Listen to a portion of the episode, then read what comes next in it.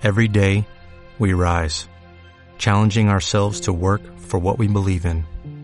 At U.S. Border Patrol, protecting our borders is more than a job, it's a calling.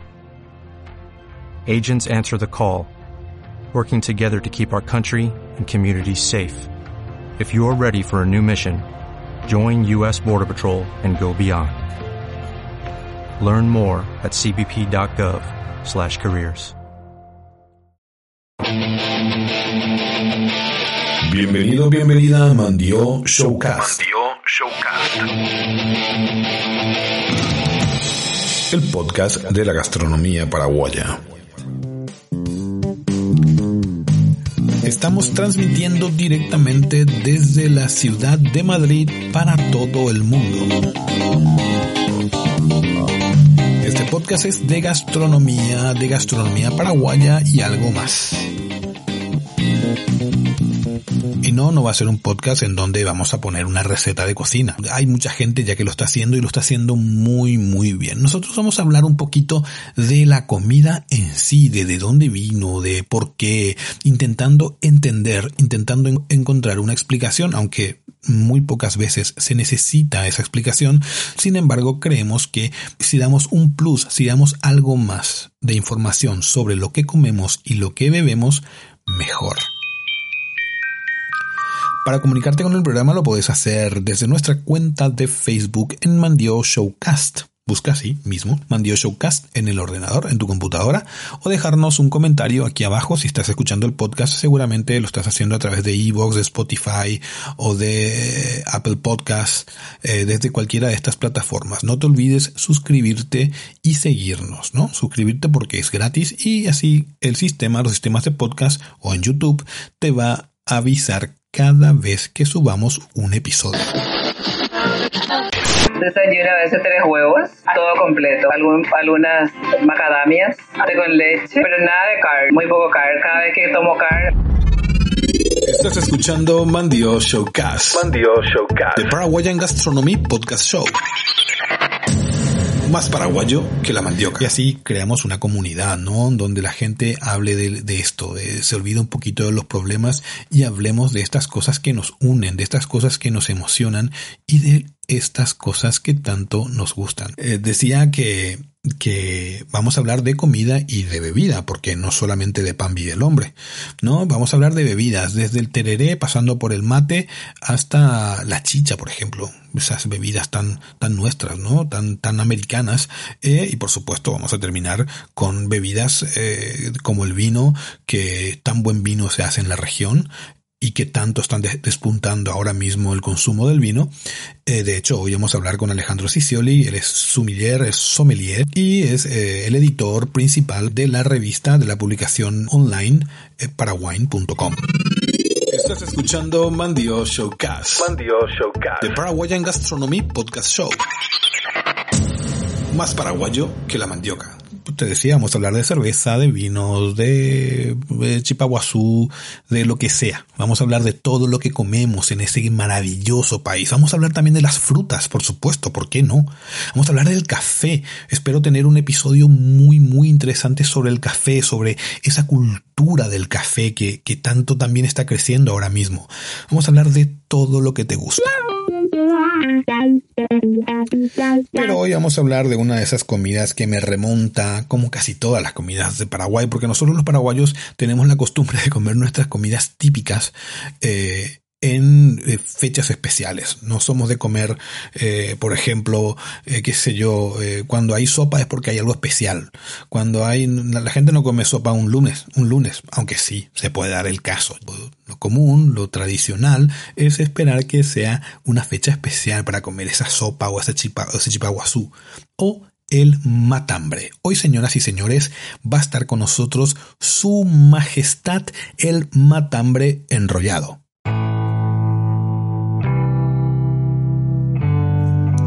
El matambre enrollado, bueno, hay una discusión, hay que decirlo, hay una discusión si es enrollado o arrollado. A mí me gusta decirle enrollado. A mí arrollado me suena más a que te pisó un coche, ¿no? Que te pasó un coche encima. Entonces yo quiero decir matambre enrollado.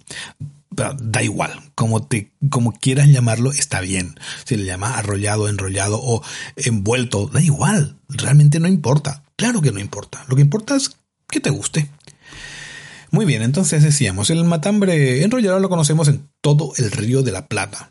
Yo supongo que no hay uruguayo, paraguayo y argentino que no conozca este plato. Incluso en algunos estados de Brasil se come este plato. En Río Grande do Sul, por ejemplo, también le llaman matambre.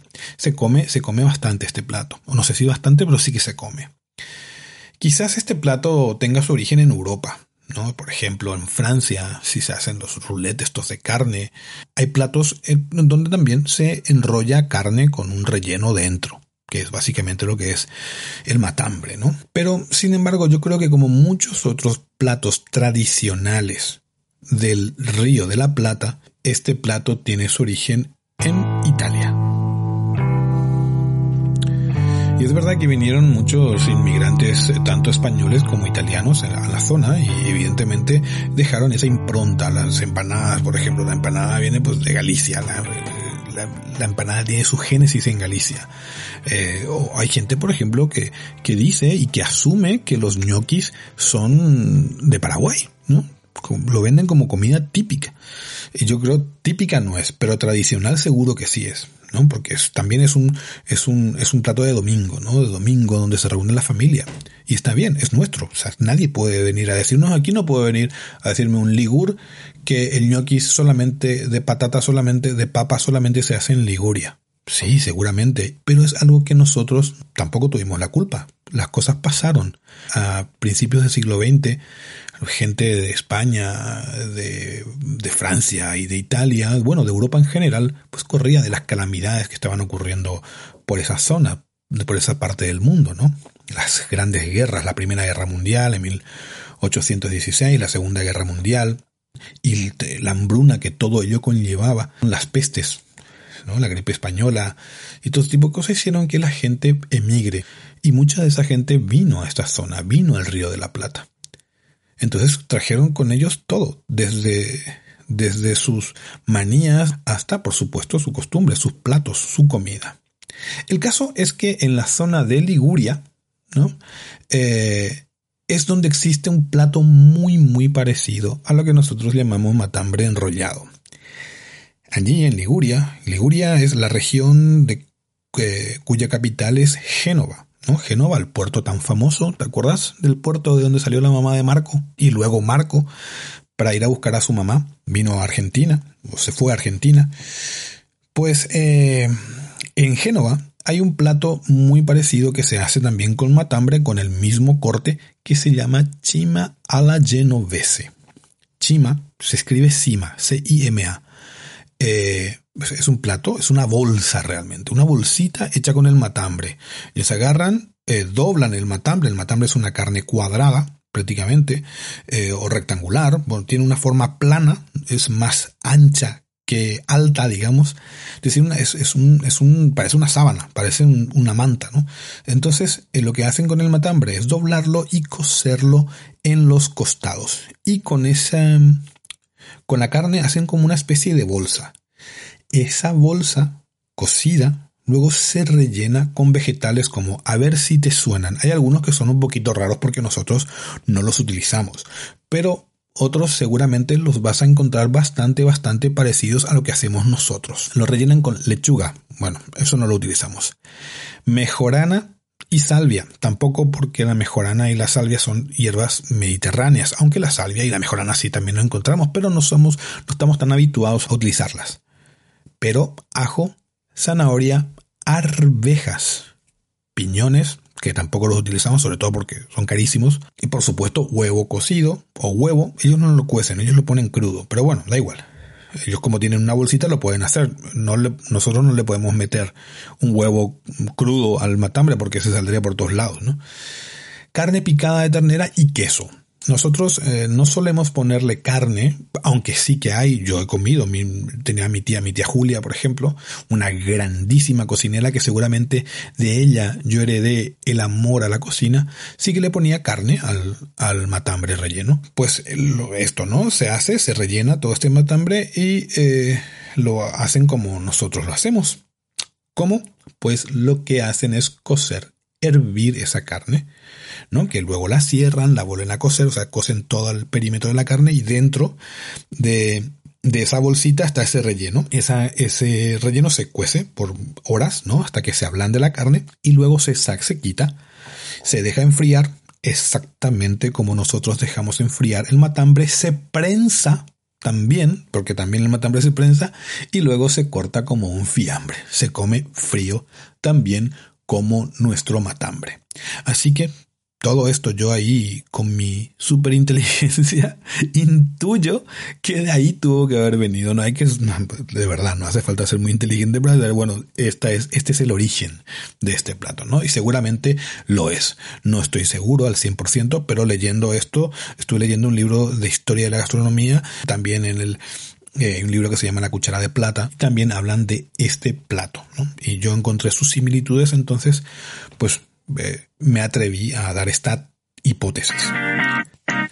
Cortes como el matambre o las costillas, que tanto nos gustan, ¿no?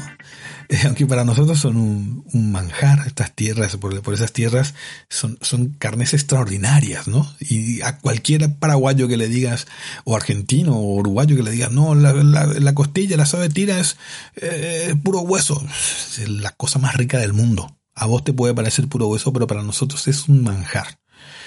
Pero en realidad esos cortes eh, hace algunos años no interesaban para la exportación. Eran económicos. Y sobre todo siempre había mucha disponibilidad de estos cortes porque, lo, lo dicho, ¿no? no se vendían, no se exportaban. Entonces siempre estaban en el mercado, siempre había mucha oferta de este tipo de cortes y eran carnes más bien baratas.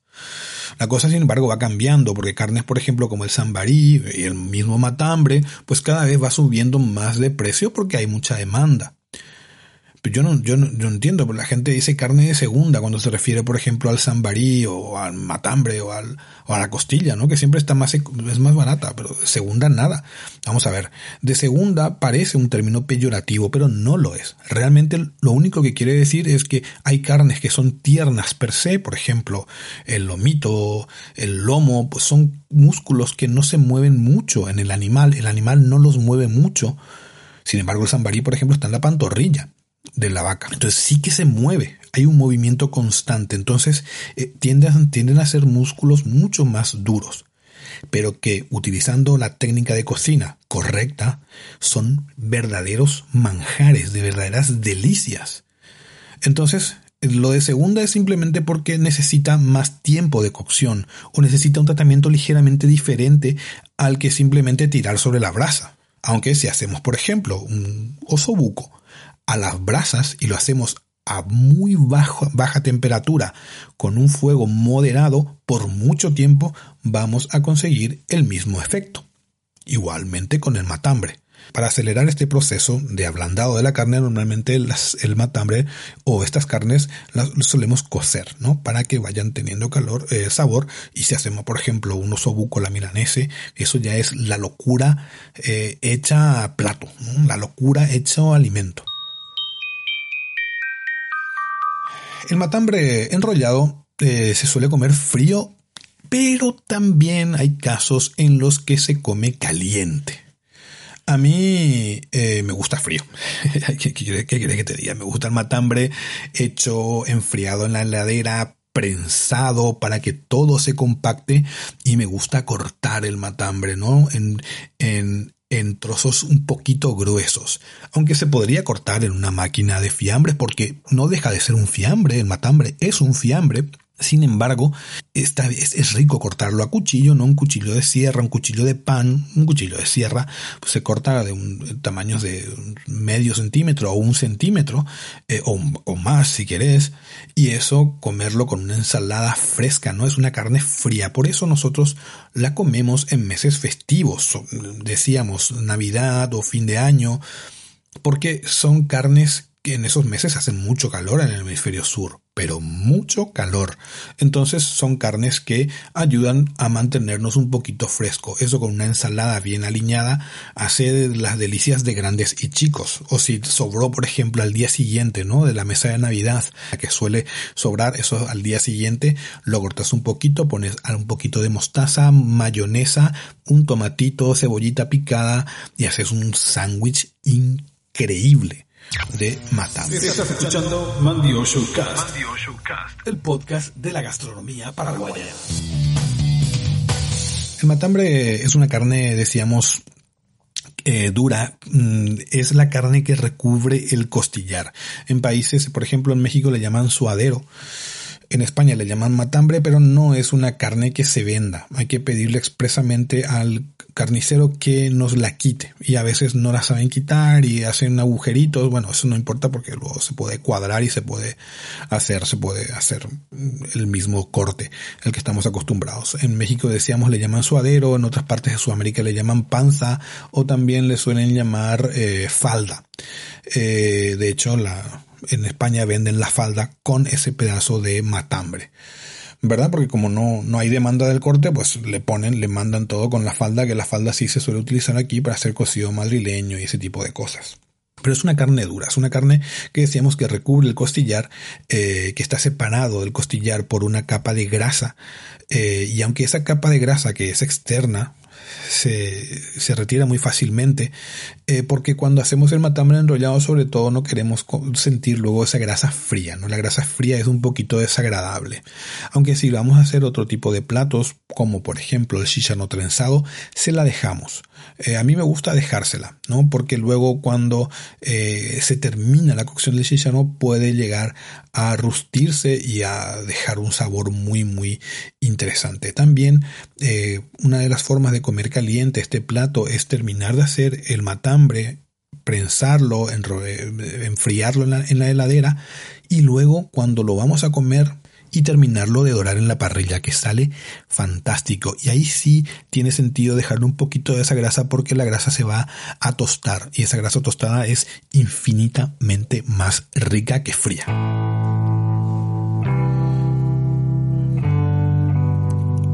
Entonces, pues solemos retirar esta, esta grasa, este exceso de grasa que tiene, ¿no? Siempre hay que dejarlo un poquito. La grasa siempre es sabor y siempre es una grasa sana grasa animal, grasa que evidentemente eh, si comes mucho puede hacerte daño porque tiene colesterol, pero eh, eh, si dejamos un, siempre tenemos que dejar un poquito porque nos va a asegurar sabor, ¿no? El músculo en sí, la carne en sí del matambre no tiene infiltración de grasa, es una carne muy muy magra, con lo cual si querés comer, por ejemplo, querés no querés comer carnes grasas, pues compra matambre porque quitarle esa grasa va a ser muy muy fácil y luego la carne que se queda tiene muy muy poca grasa. Y eso por ejemplo puedes utilizar para siempre cocida no porque es dura decíamos o hacer unas cocciones una salsa muy larga con esa carne también y si le quitaste bien la grasa que está por fuera vas a asegurarte de tener una carne casi casi sin grasa pero justamente porque no tiene, no tiene mucha grasa es que debemos sazonarla correctamente. O sea, ponerle bien de sal, ponerle bien de condimentos, pimienta. A mí me gusta untarle con un poquito de mostaza también antes de rellenarlo. Pero ¿cómo vamos a rellenar el matambre? Estás escuchando Mandio Showcast. El podcast de la de la gastronomía paraguaya. No vamos a decirte una receta de cocina porque este no es un podcast de recetas de cocina. Hablamos de comida, pero no precisamente hablamos de, de, una receta en sí. Sin embargo, vamos a decirte cómo se suele hacer. Pues lo que hacemos es cuadramos el corte de carne que decíamos parece como una sábana, como una manta, como un trapo de cocina de grande más o menos, lo cuadramos, quitamos todo ese exceso de grasa que tiene, por lo que decíamos, no nos gusta sentir luego esa grasa fría en la boca, es un poquito desagradable y es un alimento que se, que se come frío. Cocemos cuatro o cinco huevos, huevos duros, eh, y cortamos, todo esto va a ir en crudo. Mm, cortamos zanahoria en bastoncitos, le puedes poner eh, locotes rojo y verde, pimientos, morrones rojos, por ejemplo, eh, verdes también. Eh, se le puede poner em, queso, ¿no? Entonces, en este orden tendría que ir. Eh, embadurnamos todo, toda la, pieza de carne con mostaza. Ponemos sal, por supuesto, porque así la sal va a ir penetrando dentro de la carne. Luego ponemos eh, los bastoncitos de zanahoria, pimiento, el morrón y el pimiento verde, locote verde. Luego ponemos queso, podemos poner queso por encima, un, queso rico, o queso mozzarella o queso de sándwich también va a dar igual, un edam, ese tipo de quesos son muy sabrosos y también van a ayudar a ligar un poquito nuestro relleno. Y ya luego, por último, ahí, ahí le podés poner una capa de carne picada cocida. ¿eh? Es importante que esté cocida la carne, sobre todo porque al cocinarse es verdad que la cocción es, es, es larga, pero puede haber no sé, puede soltar jugo la carne y puede eh, desbaratarnos luego el relleno. Entonces, si va a entrar, eh, que entre cocida. Si le vas a poner cebolla, ajito picadito y cebolla pochada antes, salteada antes, cocinada bien, no simplemente salteada, sino eh, sofrita antes, esa, esa, cebolla ya habrá perdido todo su agua y se va a quedar dulce y muy sabrosa. También le queda muy bien.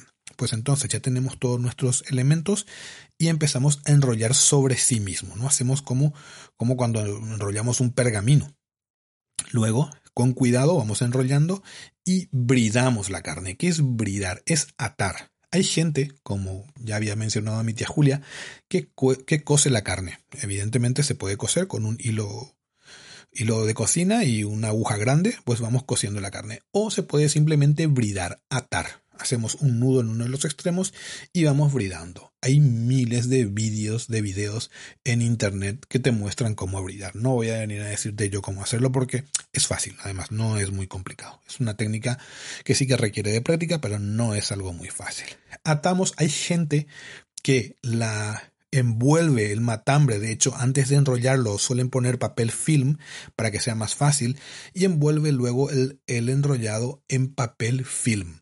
Eh, yo no, no me gusta hacerlo porque luego a mí me gusta utilizar el, el, caldito que va soltando, ¿no? Esto se cuece en abundante agua con sal. Si le vas a poner el papel film, no le pongas sal. Pero eh, si no, le puedes poner agua con sal y algunas verduritas incluso para hacer un caldo sabroso y se cuece. Se cuece por unas hora y media, dos horas más o menos. Eh, a fuego, si vas a cocerlo sin el papel film, a fuego medio bajo. Siempre que se que vas a cocer algo, siempre que vas a hacer un caldo, un puchero, lo que sea, hacerlo a fuego medio o bajo, siempre es mejor que hacerlo a todo trapo. En primer lugar, porque si cocemos, si las cocciones son muy aceleradas, se pierden sabores y se destruyen sabores. Sin embargo, si la cocción es lenta, siempre se va a quedar un resquicio de buen sabor, de buen gusto en la boca, ¿no? Y se disfruta mucho, mucho más del alimento. Luego. Entonces, eh, lo hemos hecho sin el film, aunque se puede hacer con el film, nosotros lo hemos hecho sin el film. Ya luego reducimos ese caldo, lo reducimos al mínimo, a lo máximo que podemos reducir, se va a quedar una especie de, de almíbar, ¿no? De sustancia, de cosa rica ese, ese caldito no lo vamos a poder tomar, ese, digamos, esa salsa, esa reducción no la vamos a poder consumir frío porque eh, es como gelatinoso. Sin embargo, por ejemplo, te doy, te tiro ideas, ¿no? Sobró el, decíamos, el matambre del día de, de Nochevieja, ¿no? ya estás el día de Año Nuevo, te vas a ir al arroyo y vas a preparar sándwich para el camino cuando, se, cuando nos permita el COVID-19.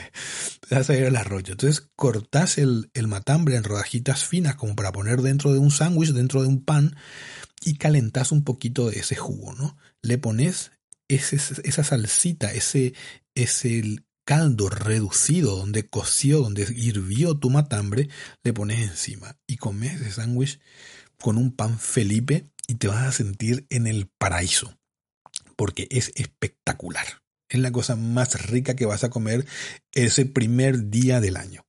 Bueno, puedes comerla como quieras también. La verdad que no importa mucho. Muy bien, señoras y señores, esto fue la primera parte de este Mandio Y ahora vamos a escuchar con, vamos a escuchar todos juntos eh, la entrevista que le hice a Alejandro Cicioli. Alejandro Cicioli, bueno, ya le voy a presentar, pero te anticipo, es eh, sommelier eh, es profesor de sommeliería ahora mismo en la escuela Garófalo, es eh, eh, periodista y es el, el publicador principal, el, el, editor de la revista especializada en vinos, una de las más importantes de, de la zona de en vinos de Paraguay que se llama Paraguay.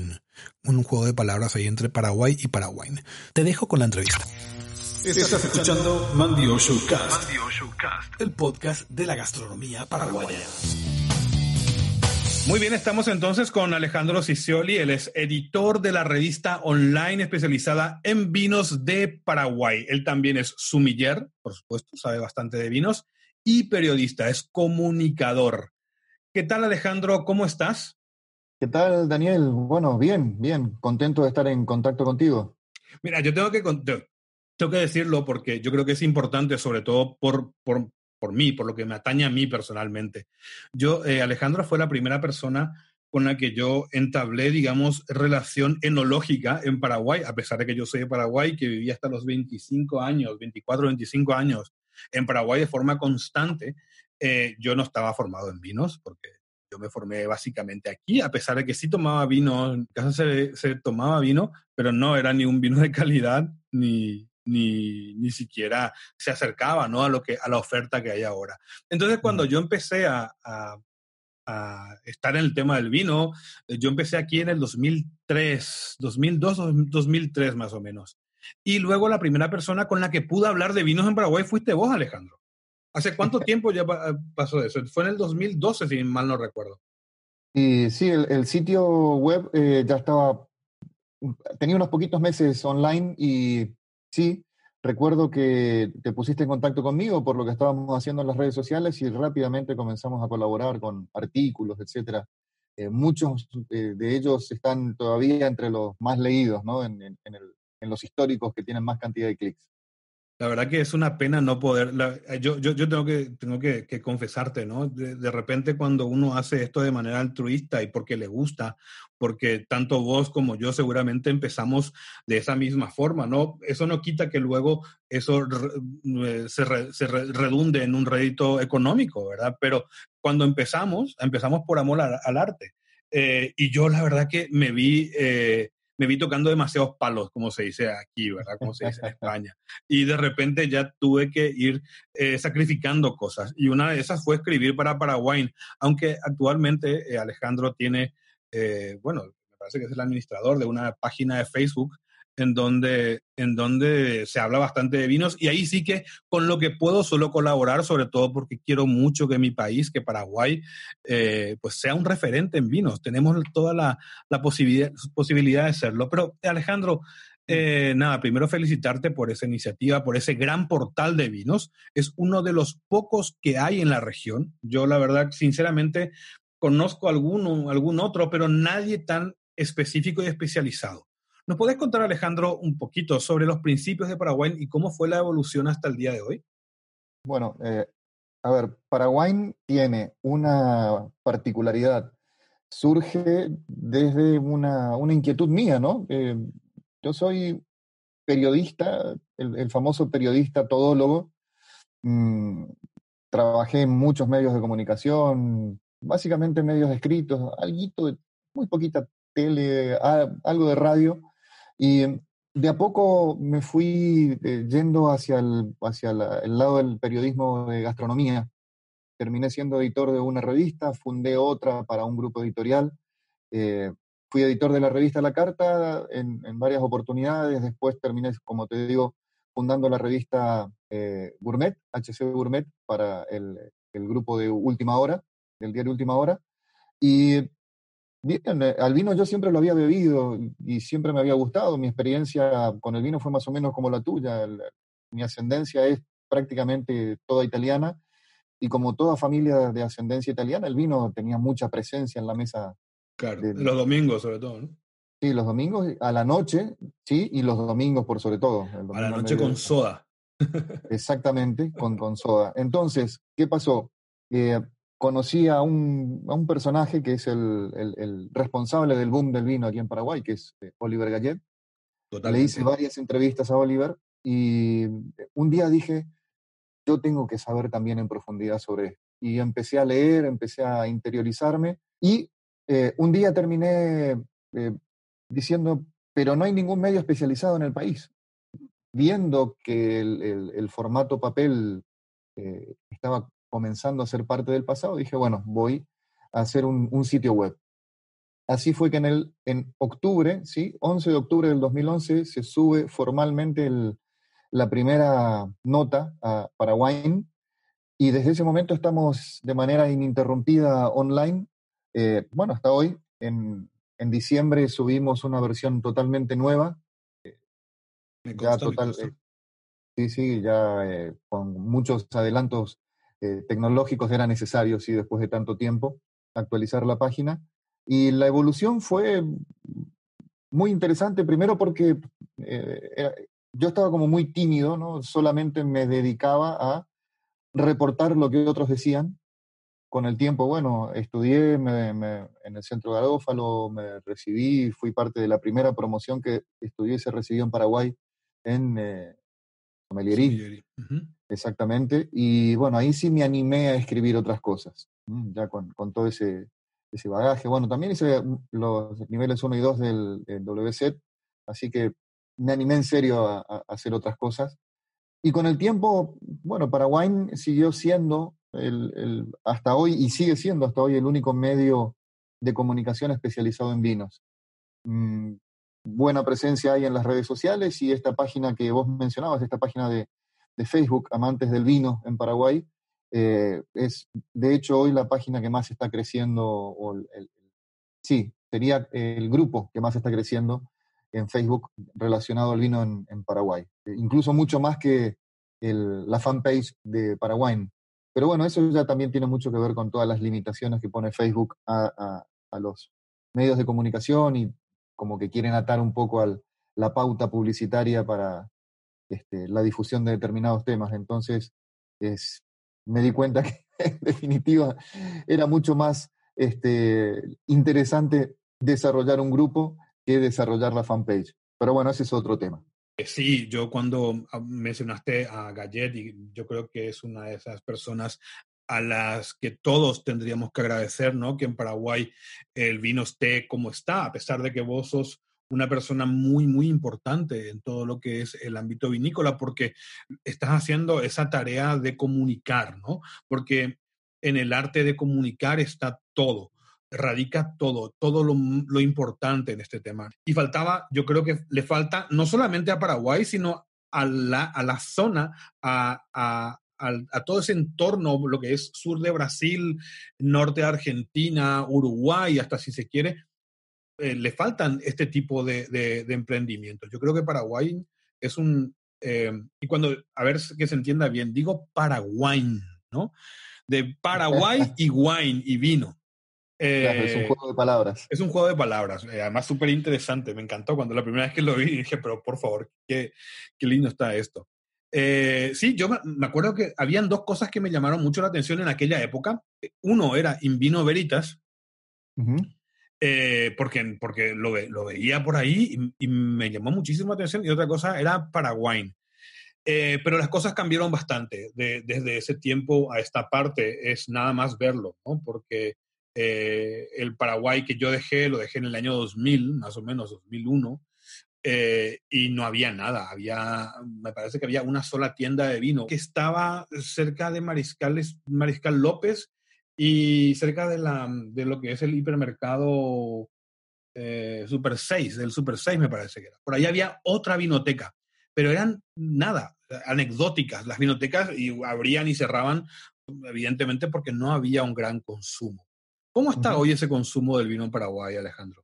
Y hoy el consumo de vino está creciendo de manera constante, de, manera sostenida, mm, y eso es muy evidente. Bueno, eh, antes de la pandemia, en las mesas de los restaurantes, se veía una proporción de 85-90% cerveza sobre las mesas y el resto vino, y ahora ese porcentaje va variando y estamos en 50-50 y en algunos casos 60-40, es decir, 60 vino, 40 cervezas. La gente está bebiendo más vino eh, y está queriendo aprender a apreciarlo un poquito más, es decir, entender un poquitito más que tiene la copa para, bueno, para eh, darse el gusto de, saber y, tratar de entender un poquitito más. Y creo que esa es la parte linda, ¿no? Que nos toca a quienes eh, estamos en, la parte de comunicar y, tratar de hacer fácil aquello que es fácil. Porque no hay que Exactamente. Yo siempre le digo eh, a la gente, ¿no? Cuando, cuando, cuando hablo con, con, la gente sobre ese tema, ¿no? Y lo primero, la primera excusa que ponen es que yo no sé nada de vino, ¿verdad? Y al final ah, no eso tenés que saber me vuelve loco. Eso me vuelve loco. Yo no sé tomar vino. Es muy simple. Te pones la bebida en, en, un vaso, ni siquiera una copa. Y no hace falta que sea ni siquiera una copa. Exactamente. yo te confieso una cosa. Em, yo suelo tomar cuando tomo vino, eh, porque aquí hace mucho calor. Cuando hace mucho calor, el clima mediterráneo es lo que tiene, ¿verdad? Tiene, eh, los, los veranos son muy calurosos. Te hablo de temperaturas que rondan los 50 grados. Entonces, poner el vino, vino blanco o vino tinto, en una copa es un crimen, porque la copa suele ser un, vidrio muy finito, un cristal muy fino, y se calienta enseguida. La transferencia de calor es, es, alta. Entonces, yo me pongo el vino en una copa de café, en un vaso, en una, perdón, una taza de café porque la taza de café suele ser de cerámica, suele ser de, ¿cómo se llama esta cerámica blanca? porcelana, y la porcelana aísla muy bien el, frío, entonces no se calienta tanto. La verdad que para tomar vino no hay. Tienes que agarrar y tomar un vino, que no, no, no, tenés que saber nada. Parece que de un tiempo a esta parte la gente tiene que ser eh, Robert Parker para tomar una copa de vino, y no es así. Es mucho más fácil. Hay un mea culpa que está haciendo, y lo escuché en varios seminarios, sobre todo eh, Argentina está haciendo un trabajo muy interesante con el tema de la comunicación del vino, y en varios seminarios he escuchado la palabra premiumización, y lo toman eso como un error, ¿eh? Eh, comunicar al vino como algo cool, algo premium de nivel, y en realidad no, porque todos aquellos que somos descendientes de europeos, mm, hemos bebido los vinos básicos, los vinos económicos, y los disfrutábamos. Y, y, no, era, no era cool beber vino, eh, era, era necesario. Era una necesidad diaria, incluso de alimentación.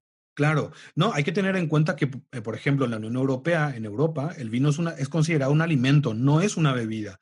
De hecho, cuando eh, aquí cuando suelen venir paraguayos, cuando en la tienda y tal, yo siempre le decía, no, eh, no, yo no vendo alcoholes. Cuando me preguntaban, ¿tenés whisky o tenés brandy o tenés? Me decía, no, no, no, yo no vendo alcoholes. Me, me miraban así, pues estás vendiendo vino. Claro, yo ya estoy tan acostumbrado a la jerga aquí, a la manera de llamar aquí las cosas, aquí al, alcohol, al vino no se le considera un alcohol es un alimento. Eh, de hecho, está fuera del tema de bebidas alcohólicas, porque hay un arraigo cultural, ¿no? El vino es cultura. El vino decía, decía, eh, eh, bueno, no me acuerdo quién, no me acuerdo cómo se llamaba el hombre este, pero decía que es una obra de arte que se puede beber, ¿verdad? entonces, es importante comunicar eso, exactamente lo que decías, sacar esa premiumización y quitar ese, ese, esa idea que tenemos de que el vino es algo exclusivo, no es nada exclusivo, es un alimento y que tiene una cosa muy interesante, que es que ayuda a tu paladar, ayuda a tu lengua, ayuda a tu gusto a crecer y a volverse más, eh, por decirlo de alguna manera, no quiero, no, no, no sé si es la, la, palabra correcta, pero es estimular tu inteligencia, es estimular tu, tu eh, prestar más atención a lo que haces de manera automática. Y comer se vuelve toda una experiencia mágica con el vino, porque le prestamos más atención a cada etapa de, esa, de ese proceso tan básico y tan automático, lastimosamente, en los últimos años que vivimos, ¿verdad? Que es la alimentación. Todo el mundo agarra y come las cosas por comer. Sin embargo, cuando te detenés y cuando mirás, cuando cuando eh, eh, escudriñas un poquito una copa de vino, todo se vuelve mucho más tranquilo, mucho, una paz tremenda, pero también el disfrute es totalmente otro. El vino, eh, Alejandro, es un producto caro. Teniendo en cuenta que es caro, más caro que el pan, o sea, todo lo que sea más caro que el pan es caro, ¿no? ¿Por qué? Es un producto que ah, no vamos a hablar ahora de, de cuáles son las variables que hace que el vino sea un producto caro, eh, pero bueno, eh, no, no es importante, digamos, pero es imprescindible. Eh, lo que decíamos, es necesario, es necesario. Estoy de acuerdo. Em, y justamente lo que te quería preguntar es, em, ¿cuál es el canal, el principal canal de venta? Me decías que, que, ahora sí se puede ver 50-50% el tema de quién bebe vino, quién toma vino, quién toma cerveza, pero el, el, ¿se venden muchos vinos por copas ahora en Asunción? No, vinos por copa casi nada. Eh, lamentablemente fracasó un, bar de vinos eh, que tenía un lindo dispenser de 16 picos. wow. Sí, lo conozco, lo conozco. Fui cuando estuve por Paraguay, fui en la galería, estaba, ¿no? Exactamente, exactamente. Lamentablemente fracasó y mm, el, todavía no, no, está arraigado el tema de la venta de vino por copa, aunque algunos restaurantes tienen buenos acuerdos con algunos proveedores, entonces como reciben precios especiales, pueden ofrecer la copa a precios también eh, interesantes. Eh, de todos modos, el, principal canal de venta hoy sigue siendo el supermercado, eh, no son los vinos de muy alta gama, y después sí, de a poquito van creciendo las tiendas especializadas. Hay un canal muy importante que es este Club de Vinos, que es Invino Veritas, ¿sí? no, no podemos dejar de mencionarlo, es realmente un canal importante. Y eh, después, bueno, eh, los restaurantes. Los, restaurantes ahora en la medida que se van abriendo nuevamente, van eh, ampliando también sus cartas de vinos y también de a poquito como que van confiando en el criterio de los expertos como para armar sus propias cartas y no estar tan librados al azar.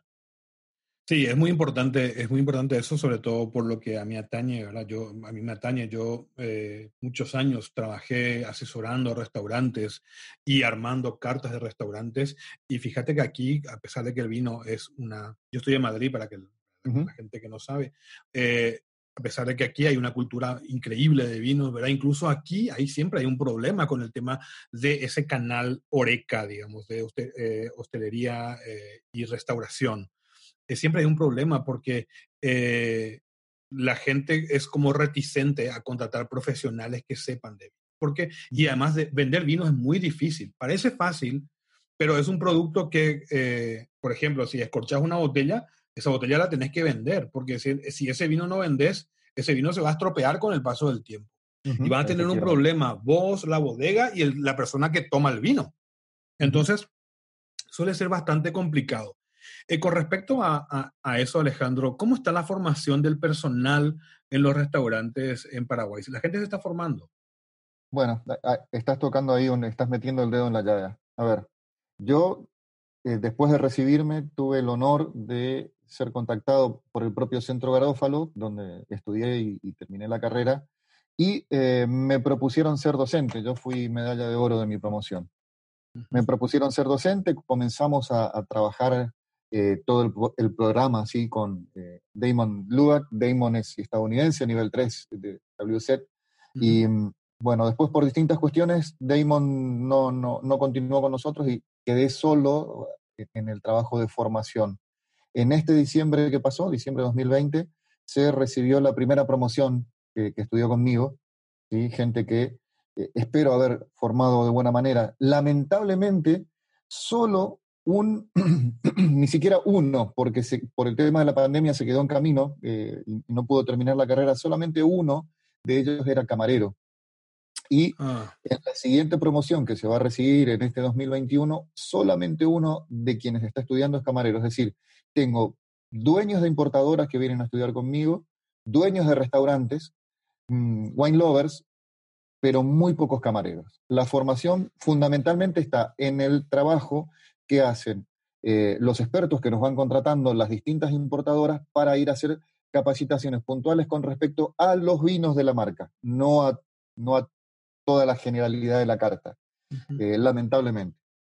Así que eh, sí, hay, hay, toda una cuestión, pero bueno, lo interesante es que cuando salgo a comer, sí vienen los, los muchachos del equipo de, de, servicio y me hacen consultas constantemente, o sea que siempre es divertido salir a comer porque finalmente eh, me dicen, hola, profe, ¿cómo estás? Ya me agarran, me sientan, me traen mi carne favorita, mi pan favorito, me, eh, eh, traen, sí, y después me dicen, bueno, me hacen pasar a la cama y me dicen, bueno, tengo e-, esto de nuevo, y ahí vamos, vamos haciendo la, el repaso.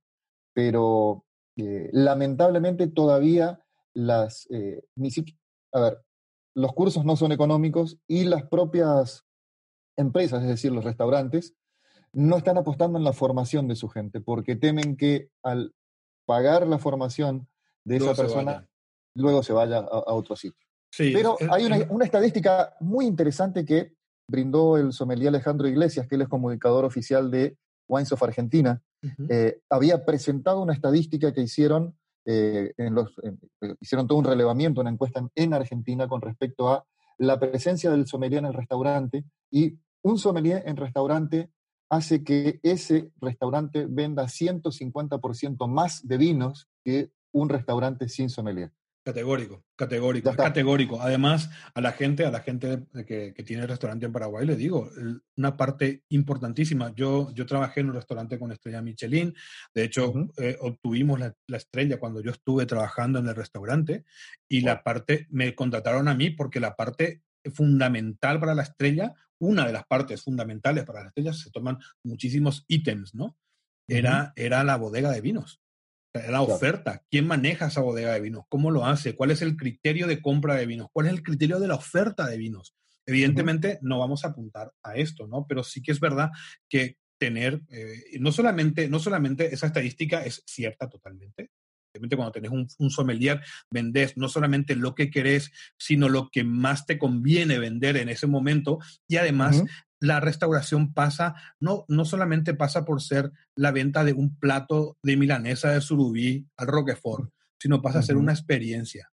Pasa a ser. Totalmente. Pasa a ser otra cosa. Entonces la gente ya no se va a ir por tu surubí, se va a ir por la experiencia que siente a la hora de sentarse en esa mesa y de comer. Y si tu mozo, si tu camarero sabe de vinos, todo, todo cambia. Porque hay una, cuando alguien sabe, se siente seguro de lo que hace y esa seguridad se le traslada al cliente que está sentado. Alejandro, en este programa del podcast estamos hablando sobre el matambre, el matambre eh, enrollado. Eh, algunos dicen arrollado, me, hacían la puntualización hace rato cuando estaba grabando la otra parte del podcast. Arrollado, arrollado es cuando te, pasa un coche encima. La palabra es enrollado. Ok.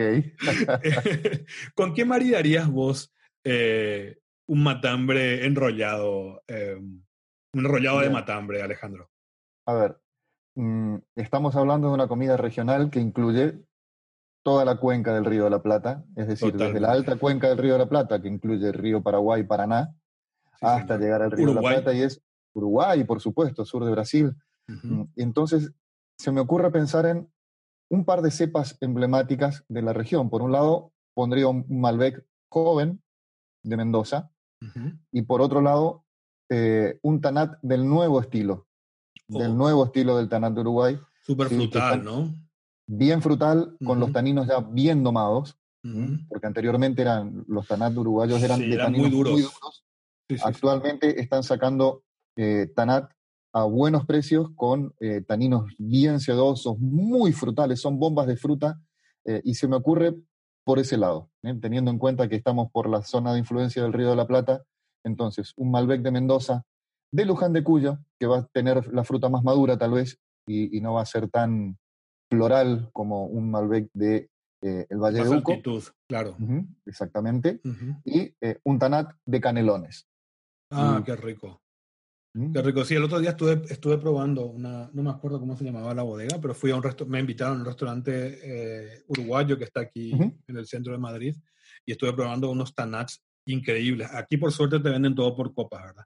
Y puedes ah, tomar varias, varias referencias en una sola comida y eso la verdad que se agradece, se agradece porque la experiencia es única. Eh, y, vos, eh, yo estaba pensando cuando, cuando, cuando te formulaban la pregunta, estaba pensando yo, el matambre pues es una carne fría, ¿verdad? Bueno, se puede comer caliente o fría. Se puede eh, comer caliente o fría, exacto. Pero por lo general, como es un trozo bastante importante de carne, no suele ser, a, no ser que tengas una familia numerosa, ¿verdad? Suele sobrar. Y lo guardas en la ladera y luego cortas y se come frío, o sea, no, la, mayor parte de la gente. Y yo estaba pensando en un espumoso. En un espumoso seco, claro, obviamente. seco. ¿Te, parece bien la, la, combinación? Totalmente un espumoso seco sin duda va a ir muy bien. Eh, incluso podemos ir un poquito más allá, podemos pensar en algún chardonnay, que tampoco mal no le va a quedar, pero el espumoso seco sería eh, más indicado. Como estábamos en la región, bueno, dije, Malbec, un Tanat. Un espumoso seco puede ser del sur de Brasil, eh, y ya que estamos en la región, Brasil está haciendo unos espumosos de clase mundial realmente. Y entonces se me ocurre algún espumoso de, por ejemplo, de algún productor de, eh, Río Grande do Sul, de Vale dos Viñedos, que es, hoy es una denominación de origen. Así que Yo podríamos conozco- también ir por ahí. Eh, explícame un poco, y ya, y ya eh, saliendo un poquito de, de hablar de los temas que teníamos previsto hablar, explícame un poco, eh, hay ahora el tema de la denominación de origen Sudamérica, están, hay varias zonas que, que- que están optando por zonificarse, Sí. ¿no? Sí, sí. A ver, eh, Bolivia tiene Tingani, denominación de origen, que es el destilado de Moscatel de Alejandría. Después, Argentina tiene dos denominaciones de origen a la europea, ¿eh? la de DO Luján de Cuyo, que implica solamente Malbec con una serie de reglas, eh, y que también incluye a, a los distintos distritos del departamento de Luján de Cuyo en Mendoza. Y tiene también la denominación de origen San Rafael, ¿eh? al sur de la capital provincial, también en Mendoza. Actualmente no hay ningún productor que esté amparado bajo la denominación de origen, pero existe, eh, está, Las bases y Está- condiciones están está- puestas. está, está totalmente impuesto. Después tenemos eh, otra denominación de origen muy interesante, Vale dos Viñedos, en el sur de Brasil, en Río Grande do Sul, y eh, todavía sigue siendo la única denominación de origen en Brasil, aunque eh, estuve leyendo y está muy interesante, están trabajando en, eh, las, en- en- en una zona cercana a la frontera con Uruguay, una zona de clima fresco, Frío. bien fresco, frío, De fresco. hecho, por ahí hay chocolate. En, en- en esa zona de Porto Alegre hay, hay muy buen chocolate. Y claro, el chocolate sí. necesita un clima frío. Exactamente. De hecho, eh, eh, esta denominación de origen, en esta denominación de origen va a ser la primera denominación de origen del Nuevo Mundo especializada o enfocada íntegramente en vinos espumosos. Y van a ser todos de método tradicional. De por ahí era miolo, ¿no? Yo, yo la verdad que no conozco, fíjate que ya conozco poco de los vinos de Sudamérica, conozco lo básico. Eh, ya de Brasil, de Sudamérica, digo, de, de los países tradicionales, Argentina y Chile y Uruguay.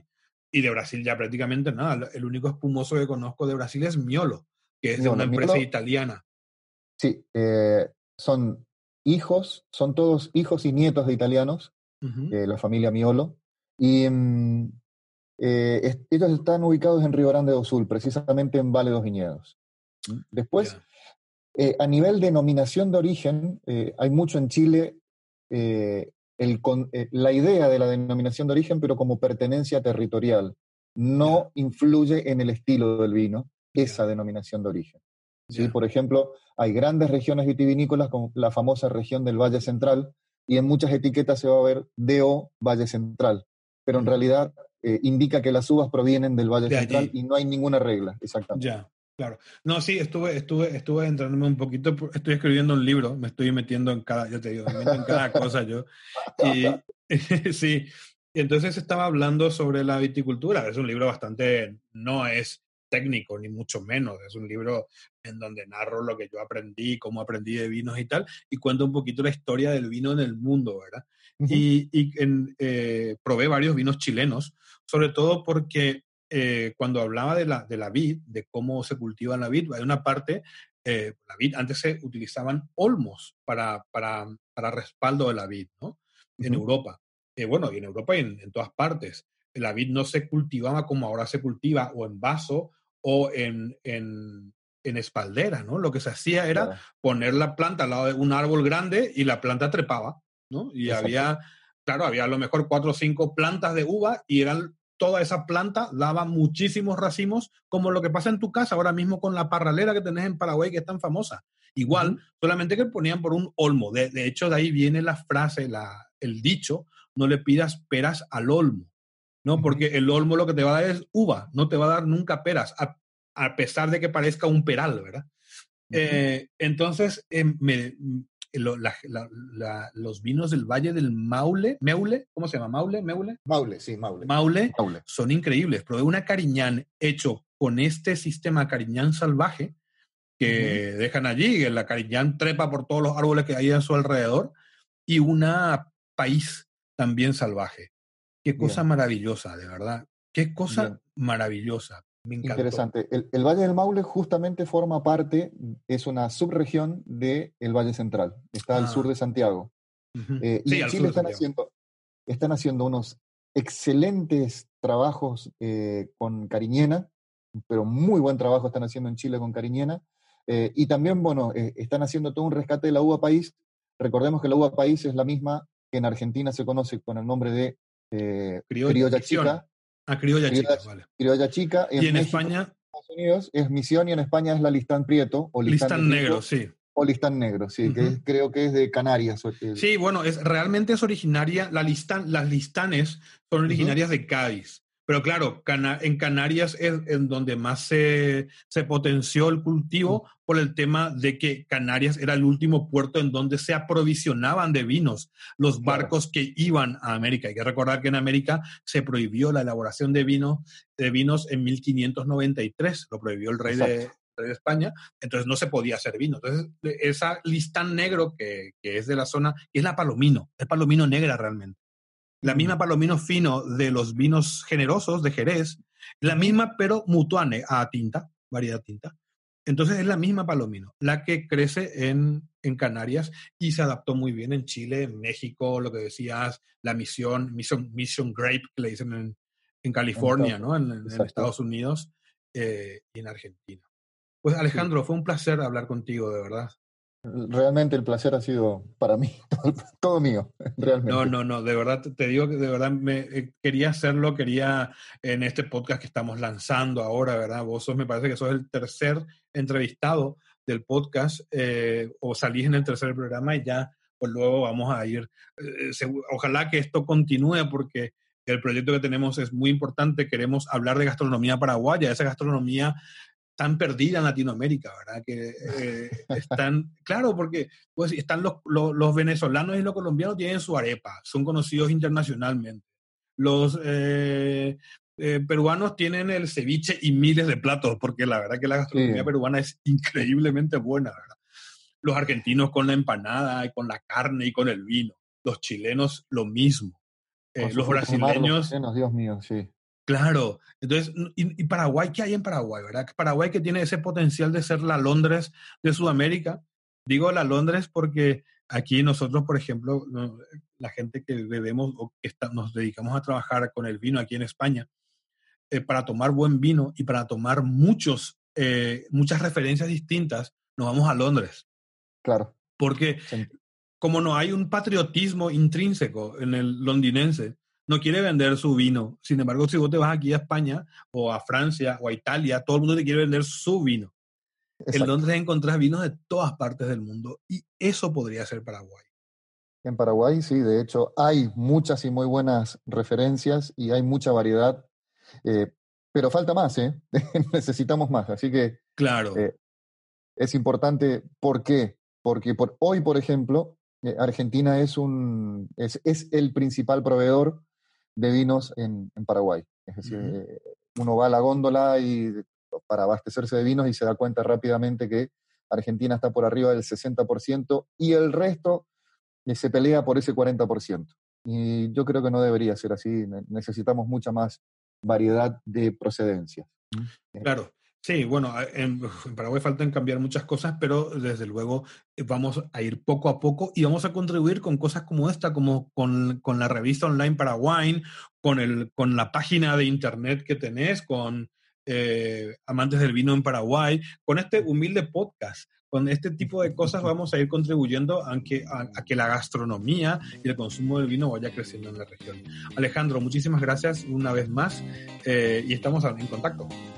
Sí, sí, por supuesto. Gracias, gracias a vos y sí, seguimos en contacto. Abrazo grande. Muy bien.